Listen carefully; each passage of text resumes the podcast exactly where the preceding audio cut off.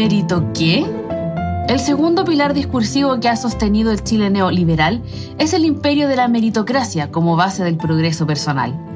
Cuando aparecía un empresario multimillonario en la televisión, digamos Piñera, sí, el presidente, sus defensores y admiradores decían que este empresario, como otros y otras, se ha esforzado mucho para alcanzar ese bienestar económico y que si todos y todas los demás nos esforzáramos, podríamos llegar a tener esa misma vida.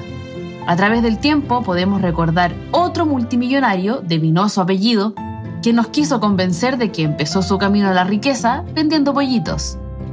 Esta idea se sostiene en la división de la población.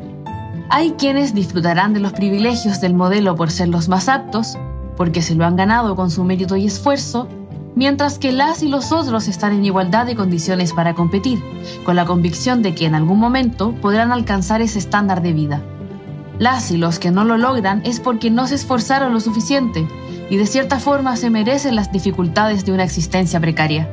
Obviamente, como dice el economista Paul Krugman, creer que es posible dar oportunidades similares en condiciones de alta desigualdad es inocente y utópico, mientras que el economista Robert Solow trata de cínicos a las y los que siguen defendiendo este modelo sabiendo la existencia de la desigualdad. ¿Cómo se presenta a sí misma la élite? Ellas y ellos han instalado el discurso de que su éxito se debe a su esfuerzo más que a su cuna, como una idea democratizante del privilegio.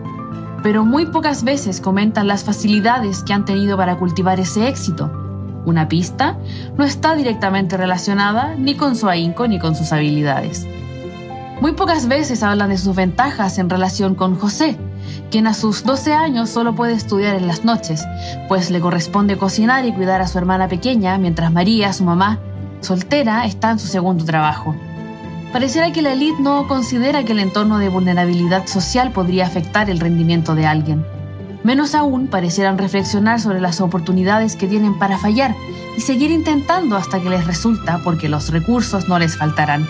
El propio mencionado presidente Piñera dio el ejemplo con sus hijos en un viaje oficial a China, donde estos hicieron sus negocios a expensas del dinero fiscal, es decir, del que todos y todas somos generadores. En consecuencia, la suerte o el azar es un elemento sustancial del éxito actual, y un modelo que depende de esos factores no es un buen modelo.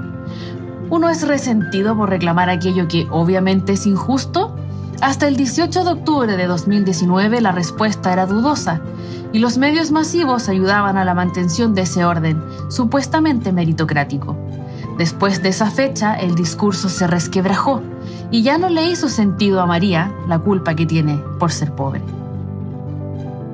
Este contenido forma parte del curso Economía para una ciudadanía crítica de la Universidad Abierta de Recoleta. Para más información ingresa a www.ugar.cl.